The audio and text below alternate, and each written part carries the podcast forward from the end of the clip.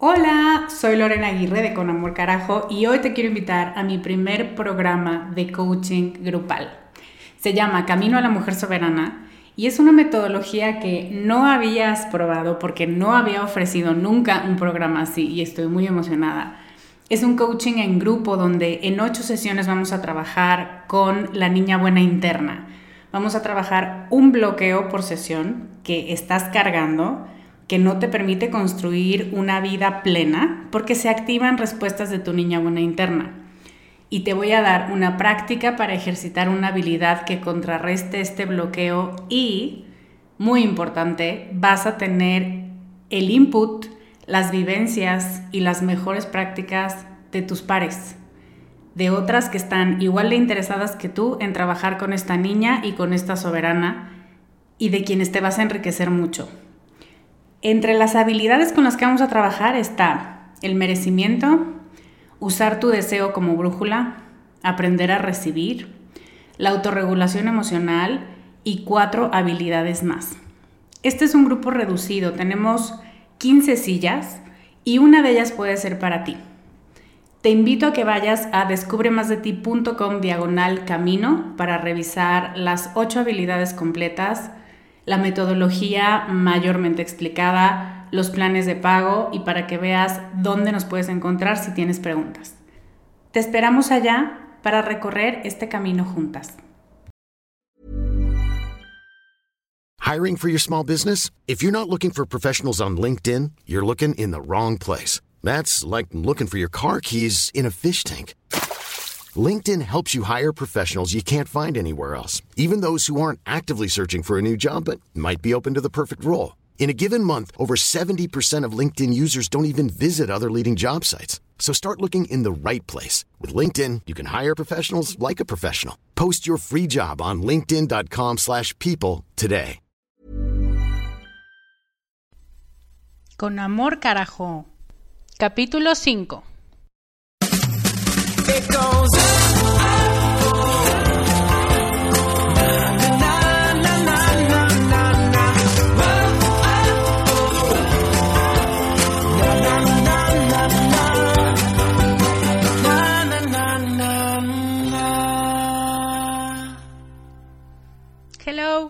Soy Lorena Aguirre y bienvenida al capítulo 5 ya de este podcast.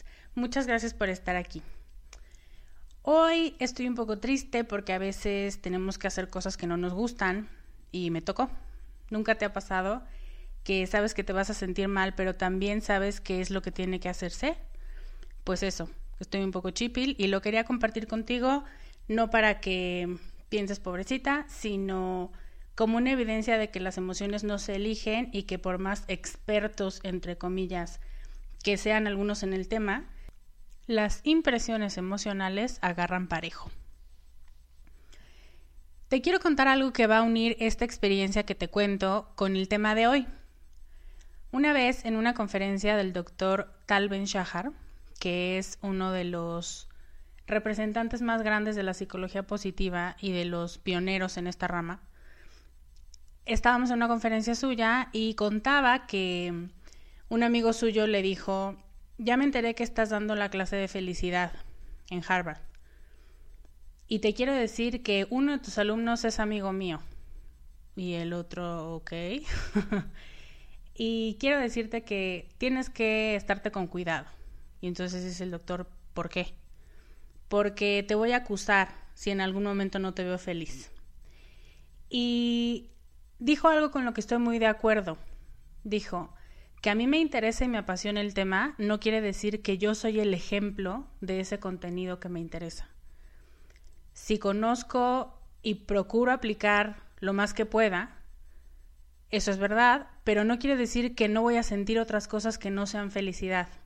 Y creo que esa es una carga que de pronto ponemos encima de la gente que o es experta o dice que es muy feliz y entonces en cuanto la vemos mal, empezamos a pensar que está mintiéndonos y no, la verdad es que es humana, ese es su verdadero problema. Entonces, quiero entrar en este tema porque si te acuerdas, la semana pasada estábamos hablando de felicidad y esta es mi manera de introducirlo. El capítulo de hoy es la segunda parte de la semana pasada. Así que si no has escuchado el podcast 4 que se llama Eres feliz o sobrellevas las cosas, te aconsejo que lo escuches primero. Aquí te espero. Para quien sí estuvo la semana pasada, hoy hablaremos de tres elementos clave para nuestra felicidad, que no los digo yo, sino los científicos, y que estoy segura que encontrarás muy interesantes. También te daré algunas cosas en las que pensar respecto a tus circunstancias y por qué crees que tienes que cambiarlas. Te voy a decir lo que sí tienes que cambiar si quieres ser más feliz y vamos a chismear un poco en las actitudes que tienen las personas felices. Antes de entrar de lleno al tema, te quiero contar que preparé una sorpresa para ti, porque me gustaría que tuvieras el tema de tu felicidad más presente y que te monitorearas por lo menos una vez al mes. Y para eso te comparto un PDF que puedes encontrar en descubremasdeti.com diagonal podcast 5, ahí te voy a dejar el link. Y es la escala subjetiva de felicidad de otra de mis psicólogas positivas favoritas que se llama Sonia Yubomirsky, que de hecho este programa está mucho basado en sus teorías. Y es un cuestionario muy simple, son cuatro preguntas en las que tú te identificas en una escala de felicidad. Y te van a ayudar a monitorear mejor tu nivel de bienestar. La idea de la autora es que lo hagas cada mes, pero si lo quieres hacer durante varios meses o durante cada quincena o cuando a ti te parezca mejor, el chiste es tener presente este tema de la felicidad realista. Entonces, ya sabes, eh, descubremasdeti.com diagonal podcast 5, ahí va a estar el PDF. Y ahora sí, hablemos de esas maravillas de la felicidad. Para empezar el tema, quiero preguntarte una cosa. ¿Tú qué crees que determina tu felicidad? Te voy a dar tres opciones y tú eliges la que te parece más sensata. Uno, Serás más feliz en la medida que luches contra tu genética y las malas maneras de enfrentarse a la adversidad de tu línea genealógica. 2. Serás más feliz si mejoras las circunstancias en las que vives.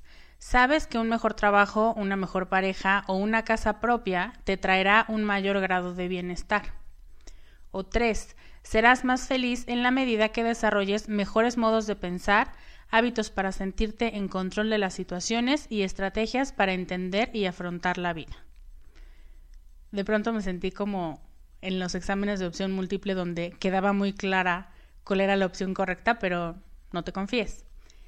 Te voy a dar un momento para pensar cuál crees tú que es la respuesta correcta. ¿Ya tienes tu selección? ¿Qué crees que determina tu felicidad? la genética, las circunstancias o tus esfuerzos conscientes por vivir una mejor vida. ¿Y qué pasa si te digo que las tres son correctas, solo que en diferente porcentaje? Cosa que sí, era capciosa. Hoy te quiero contar lo que los científicos han encontrado como tres características que determinan nuestra felicidad y son precisamente esas, genética, circunstancias y actividad deliberada. Ahora, ¿podrías adivinar en qué porcentaje? O si no quieres ser tan específica con porcentajes, ¿qué elemento crees que pesa más? Eso es lo que estoy a punto de contarte. Vamos a empezar con la genética.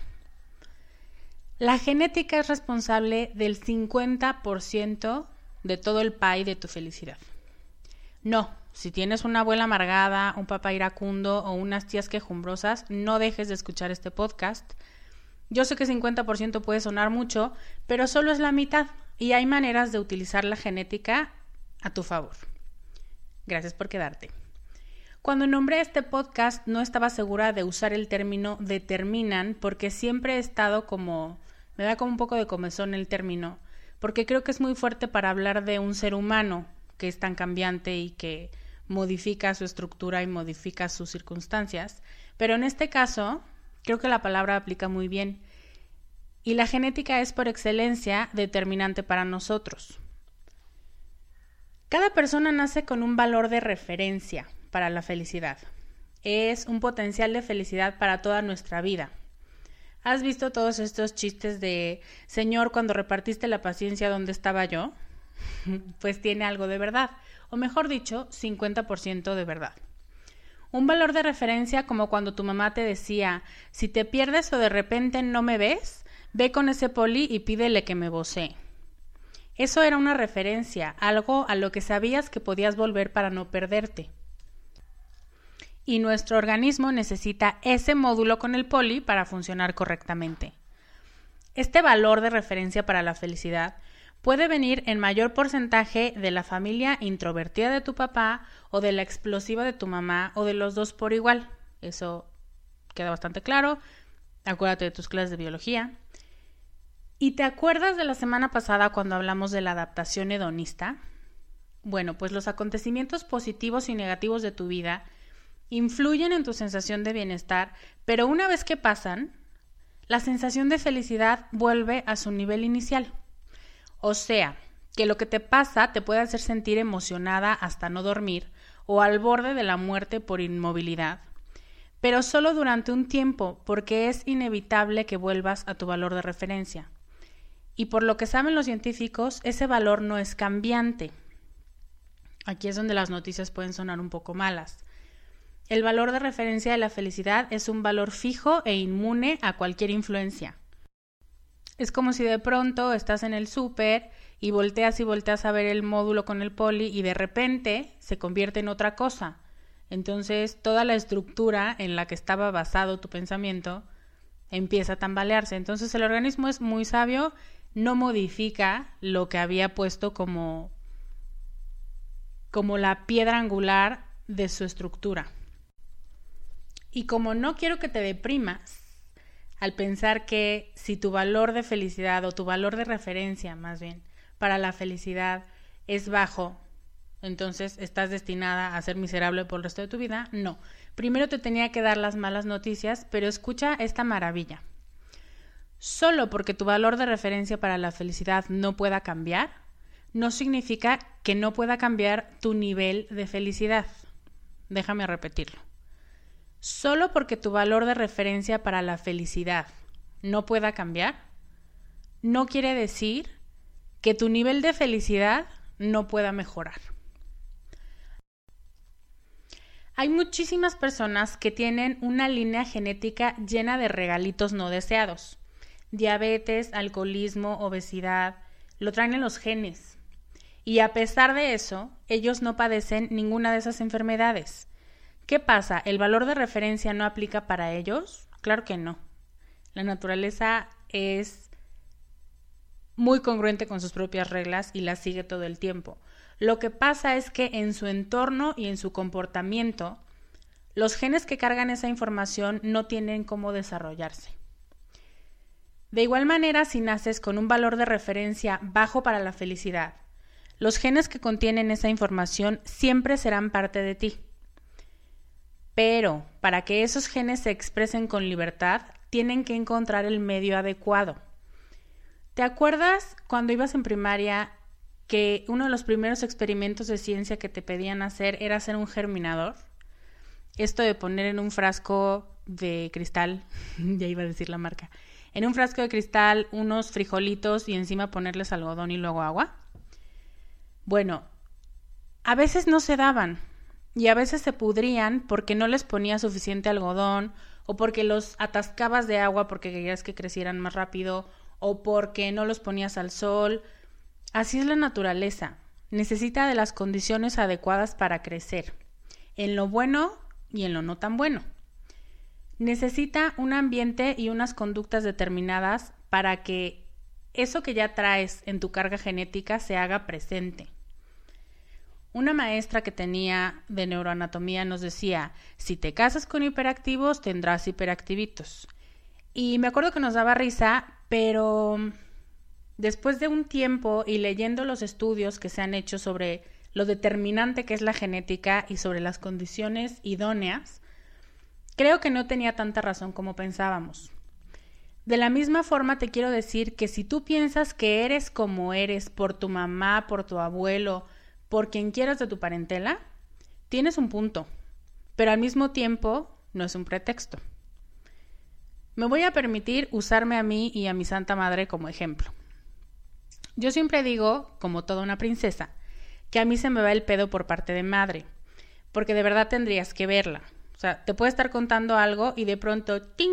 teléfono y se le fue el pedo y de pronto regresa y te voltea a ver y te pregunta, ¿y luego? Entonces entenderás por qué mi dicho de princesa. Es chistoso a veces, pero cuando algo afecta tu manera de desempeñarte en roles importantes de tu vida, pierde un poco la gracia.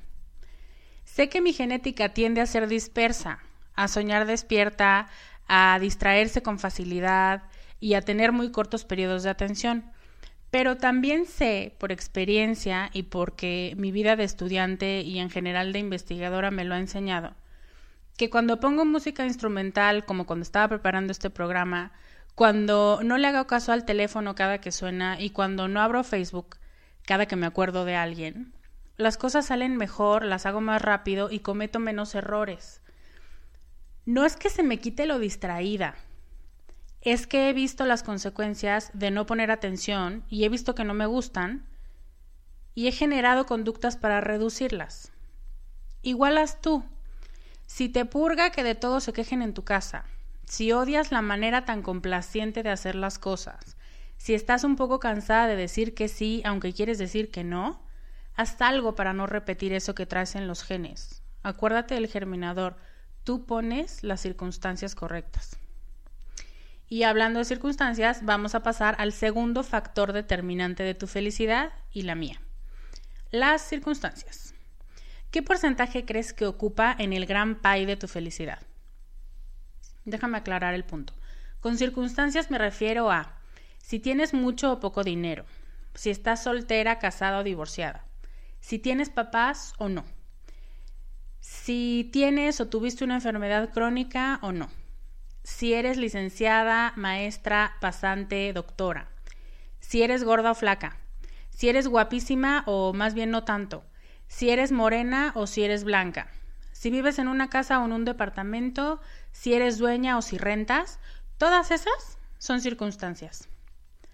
Si el 50% de tu felicidad lo basamos en la genética, ¿cuánto te gusta que sea el porcentaje para las circunstancias? Este punto me emociona porque este dato abre mucho los ojos. ¿Estás lista? No, no creo que estés lista, pero ahí va.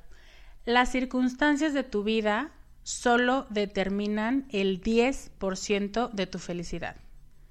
¿What?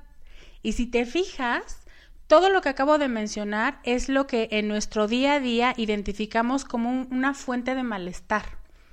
Es lo que más nos hace quejarnos, por lo que más nos exigimos y es lo que más nos molesta en general, el no lograr todo eso que te mencioné. Creo que tiene mucho que ver con que el mercado, la industria, solo pueden ayudarnos a cambiar nuestras circunstancias y han generado una inmensa cantidad de productos para ayudarnos, comillas, con eso. Si no pueden cambiar tu genética y tampoco tu actitud, al menos cambiarán cómo te vistes, cómo te peinas, arreglas y cómo compras. ¿Estás de acuerdo? When you're ready to pop the question, the last thing you want to do is second guess the ring. At BlueNile.com, you can design a one-of-a-kind ring with the ease and convenience of shopping online. Choose your diamond and setting. When you find the one, you'll get it delivered right to your door. Go to Bluenile.com and use promo code LISTEN to get $50 off your purchase of $500 or more. That's code LISTEN at Bluenile.com for $50 off your purchase. Bluenile.com code LISTEN. Cada vez son más las personas que conocemos que se someten a una cirugía cosmética, que se inyectan Botox o que hacen cualquier cantidad de cosas en su cuerpo para ser más bonitas. Al pasar por un procedimiento así, la mayoría de las personas dice que quedó satisfecha con su aspecto físico después de la cirugía, pero solo por periodos cortos. Otra vez volvemos a la adaptación. No es probable que con el aumento de pecho también venga un aumento de la felicidad. O por lo menos no es sustentable. Sí se da, pero no se mantiene por tanto tiempo. Los psicólogos positivos afirman que una explicación a por qué las cirugías cosméticas no producen una felicidad duradera es que no nos fijamos en nuestro aspecto cuando pensamos en lo felices que somos. Es una verdad muy cierta y yo no la había pensado. ¿Tú sí? Piensa en el momento más feliz que has tenido esta semana, este mes. Y te aseguro que mientras te emocionabas o reías o te sentías sumamente dichosa, no pensaste, ay, si tan solo no tuviera papada.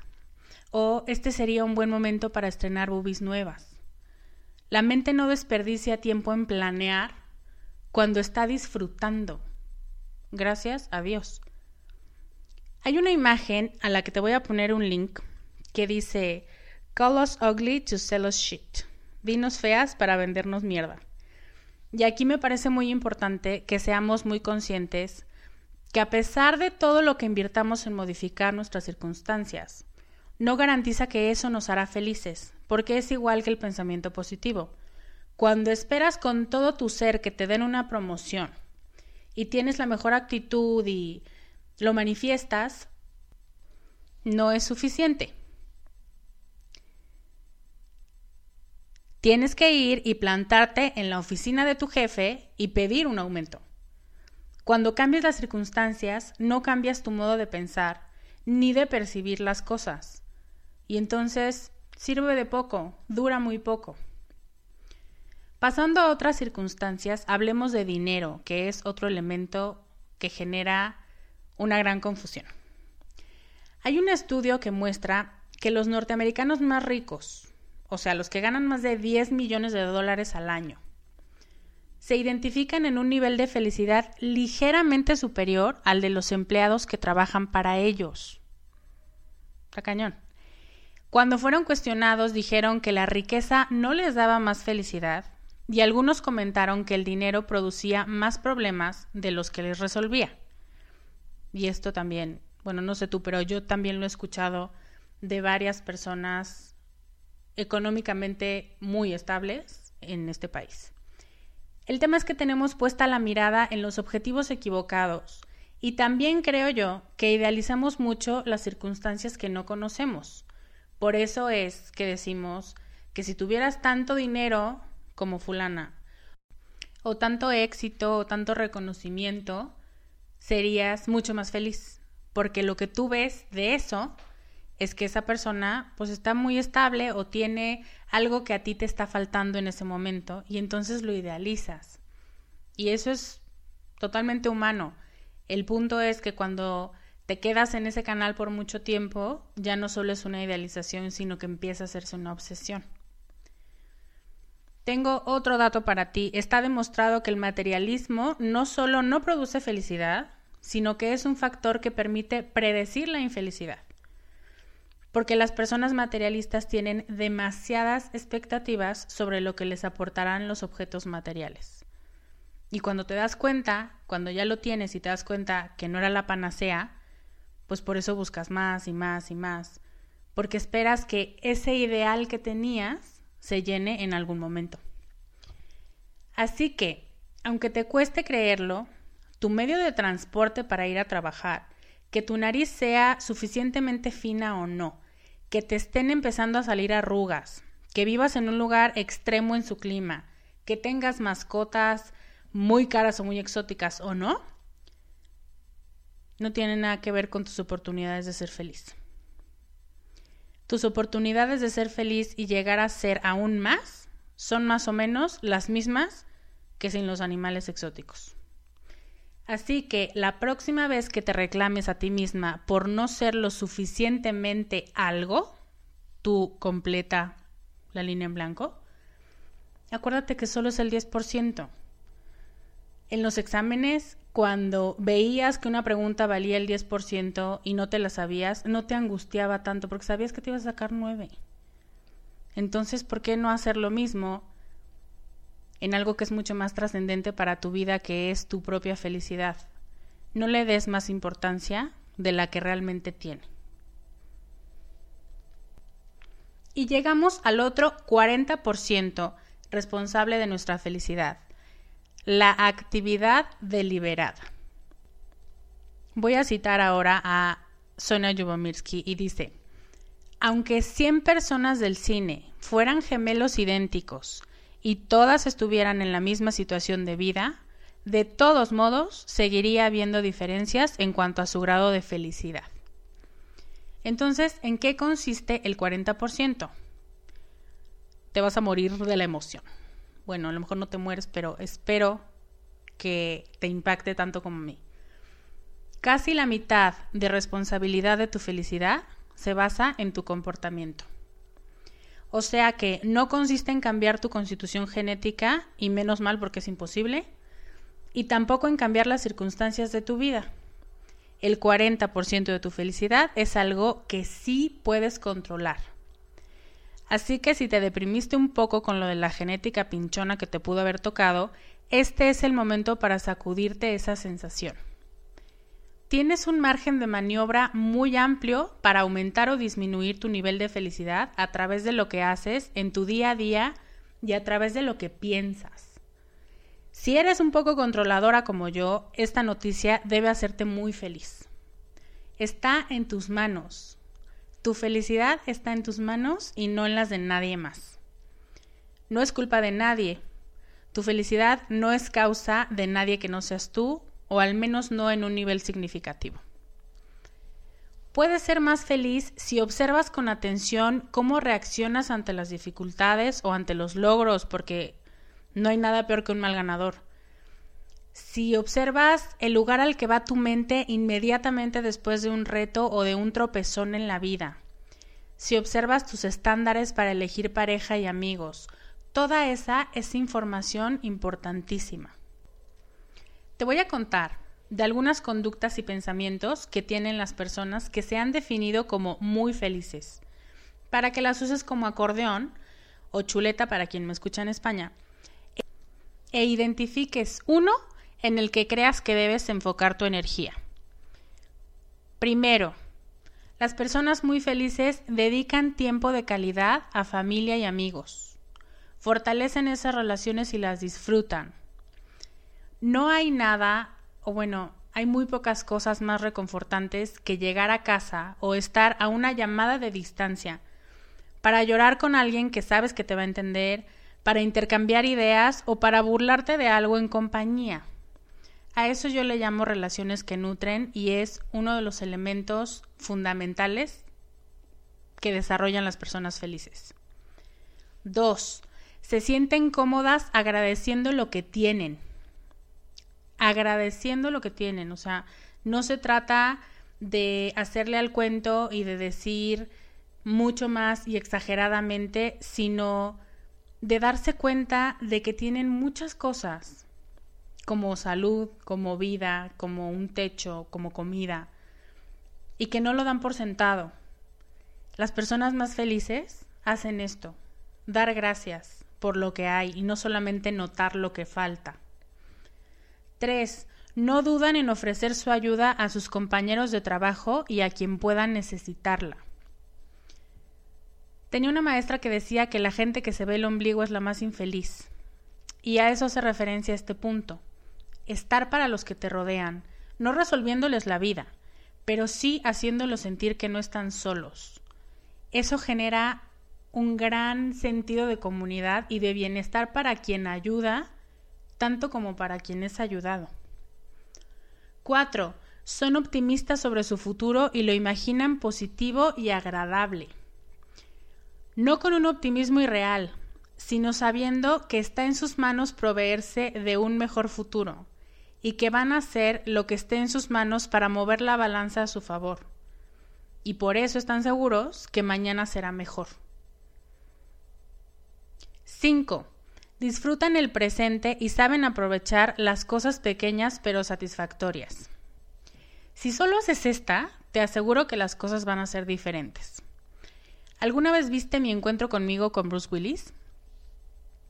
El niño le pregunta algo sobre la luna que mis pocos conocimientos astronómicos no tienen la habilidad de repetir, pero hacía falta que el niño se diera el tiempo de acostarse en el patio sin hacer nada más que contemplar la luna para formarse preguntas, para notar cambios, para apreciar la luna en todo su esplendor.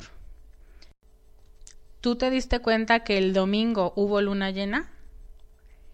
Si no notas esas cosas chiquitas, y que no tienen muchos componentes prácticos, esta es la conducta que debes ejercitar. Yo la relaciono mucho con la anterior de dar gracias, pero aquí es, no es necesario que des gracias, con que notes cómo están organizadas las cosas, cómo funciona, cómo suena, como un niño. Poder hacer eso te llena la vida de pequeños placeres de los que si no estás atento te vas a perder. 6. Están comprometidas con objetivos para toda la vida, como acabar con la corrupción, lograr la justicia para X causa, dejarle un mejor país a sus hijos. ¿Cuál es el tuyo? ¿Cuál es el objetivo que tú defenderías a capa y espada? ¿Qué es eso en lo que tú crees? Esta también es una característica de la gente feliz porque cuando tienes Decía Víctor Frankl que cuando tienes un porqué para vivir, puedes soportar casi cualquier cómo. Entonces, encontrar el porqué es lo que da sentido a la existencia de cada persona. Y siete, soportan el estrés. Por supuesto que la gente feliz también tiene crisis, también se aflige, pero han desarrollado un carácter fuerte para hacerle frente a las dificultades, para no dejarse caer y derrumbarse por completo. Yo aquí le agregaría que se dan tiempo para saber que están tristes o para saber que están en una crisis y entonces la resuelven. Todas estas características tienen sus bemoles y pretendo profundizar en ellas en este podcast y en el blog, pero te las cuento así, muy breves, para que te confrontes y te preguntes, de estas siete habilidades, ¿cuál necesito desarrollar más? que podría darme un mayor estado de bienestar. Todo esto que te acabo de decir es lo que yo creo y es lo que trabajo en mi coaching y en mis programas. Creo que tú tienes la capacidad de construir la vida que mereces, que tienes que dejar de pensar en lo que te falta y lo que no tienes, y que cambiando tu actitud y tus pensamientos ya tienes la mitad del camino andado. Sobre este tema quiero contarte que estoy preparando un programa online para que aumentes tu capacidad de ser feliz. Así que como aún estoy en fase de preparación, me gustaría que me mandaras un mail y me contaras qué te gustaría aprender sobre la felicidad. ¿Qué crees que necesitas ejercitar? ¿Qué tipo de lecturas necesitas? ¿Qué problemas buscas resolver? Por favor escríbeme a lorena.descubremasdeti.com y cuéntame cómo puedo armar un programa que sea justo lo que necesitas. Vamos a hacer el resumen de hoy. Tu felicidad la delimitan el 50% tus genes, que a menos que te des un escenario apropiado para desarrollarse, pueden quedarte en ti sin crecer tanto las actitudes positivas como las negativas. El 10% tus circunstancias como la belleza y el dinero algo que no tiene tanto peso real en tu sensación de felicidad, no puede ocupar tanto tiempo ni pensamientos de tu parte. Mejora tus condiciones de vida siempre, pero no te obsesiones con ellas. Y el 40% de tu felicidad lo delimita tu actitud frente a la adversidad, a las molestias y a los retos. Y la capacidad de disfrutar lo positivo y valorarlo como algo bueno para ti. Este punto es educable, es imitable y es fuente de casi la mitad de tu felicidad. Está en tus manos y no te perdonamos que no te esfuerces en alcanzarlo. Porque también creo que entre más personas, entre más individuos felices haya, lo lógico es que la comunidad se vuelva también feliz. Entonces, si tú eres feliz, nos haces un favor al resto. Llegamos una vez más al final de este capítulo que no sé a ti, pero a mí me gustó muchísimo. Te quiero recordar que bajes tu PDF para medir tu escala de felicidad y te quiero pedir que compartas este podcast con alguien que creas que lo va a necesitar. Reenvíale mi mail si estás en mi lista de correo, mándale un WhatsApp con el link a descubremasdeti.com diagonal podcast 5, compártelo en Facebook, como quieras pero creo que esta información es muy valiosa para no compartirse, ¿estás de acuerdo? Así que anda, por favor, ve y compártela con quien tú piensas que necesita escuchar algo de lo que dije aquí. Muchísimas gracias por escucharme. Como cada semana es un placer poder hablarte a través de este micrófono. Te deseo un excelente fin de mes. Si estás en mi lista, el lunes te mandaré mis obsesiones de febrero, a ver cuáles compartimos. Yo soy Lorena Aguirre y te veo la próxima semana con más consejos para la felicidad. Bye. Gracias por escuchar el podcast de Descubre en descubremasdeti.com.